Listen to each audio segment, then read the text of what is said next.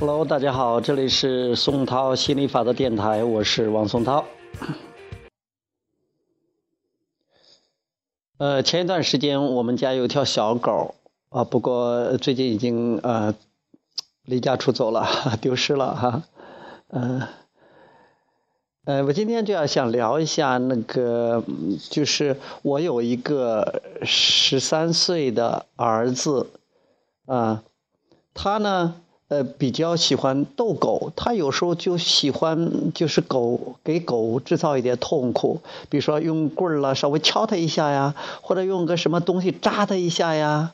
小狗轻的话，可能也就呃躲躲闪闪的；要是重的话，可能小狗就痛苦的大叫啊。呃，每当这个时候，我就就我就听到的时候，就发现了，然后我就会。呃，说我儿子一通，或者说怪罪他一通。其实我也知道这个模式是有一点点不对劲儿啊。我在关注，我在关注这个我不想要的了。其实我我希望是，呃，因为小狗特别特别的可爱，呃，儿子也很可爱，所以说我希望是儿子跟狗呢和平相处啊。但是出现这种情况呢，我有时候不知道怎么做才好。那如果我不去制止、不去干预的话，可能我又啊坐不住。但干预吧，我又觉得好像我似乎是在关注我不想要的。那我我我有时候在想，就说那我既然憋不住，我就我自管就说说吧，啊。我也没有找到一个非常就说是十全十美的解决办法。那我在想，尽量不去关注这件事儿吧，或者说是想一想，呃，找一些让自己稍微感觉到轻松一些的，或者是有所解脱的想法。那我就想，呃，也许小狗那是小狗和我儿子他们之间的共同创造，我大可不必为此那么紧张的。再说。他也没狗没把小狗弄死，或者说，即便是弄死了，呃，那也是他们之间的共同创造，也没有关系的。你看现在，反倒小狗没有了啊，走了或者丢了，或者别人把它抱走了，那也这个也没事了。反正还觉得有点呃，小小的遗憾啊。其实我特别喜欢狗的，要说有机会的话，还要再再吸引一只小狗过来。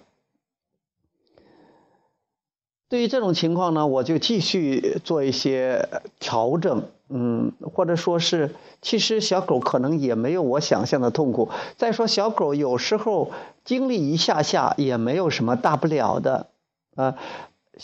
而我儿子呢，他可能只是好奇，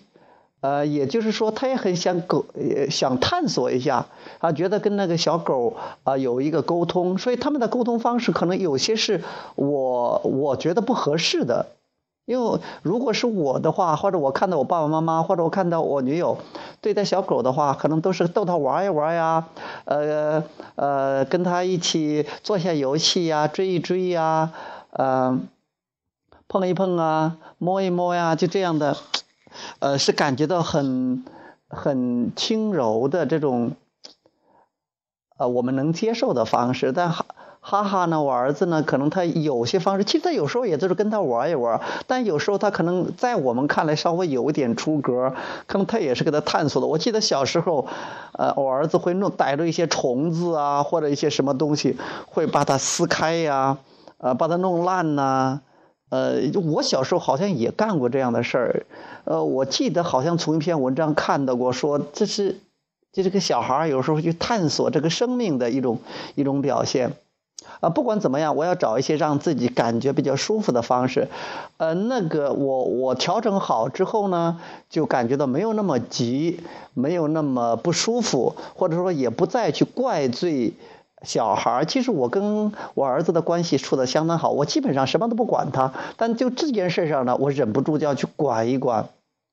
现在其实想想，那是他们之间的共同创造。我其实可以不管，我不用关注这些东西的时候，理论上我是知道的。他慢慢慢慢也就没有了。现在真的来了个彻底的解决办法，小狗不在了。呃，我想，如果是我能释放这些东西，释放呃这些信念，慢慢的觉得也没有什么大不了的，关注自己想要的，自己轻轻松松的，别人的创造，允许别人之间的共同创造，允许别的东西、别的动物和和别人，或者是任何跟自己没有关系的他们的共同创造。我觉得这样的话，自己也就轻松很多。嗯，这也算是呃。从这件事上，我得到一个启示吧，啊，也学到很多。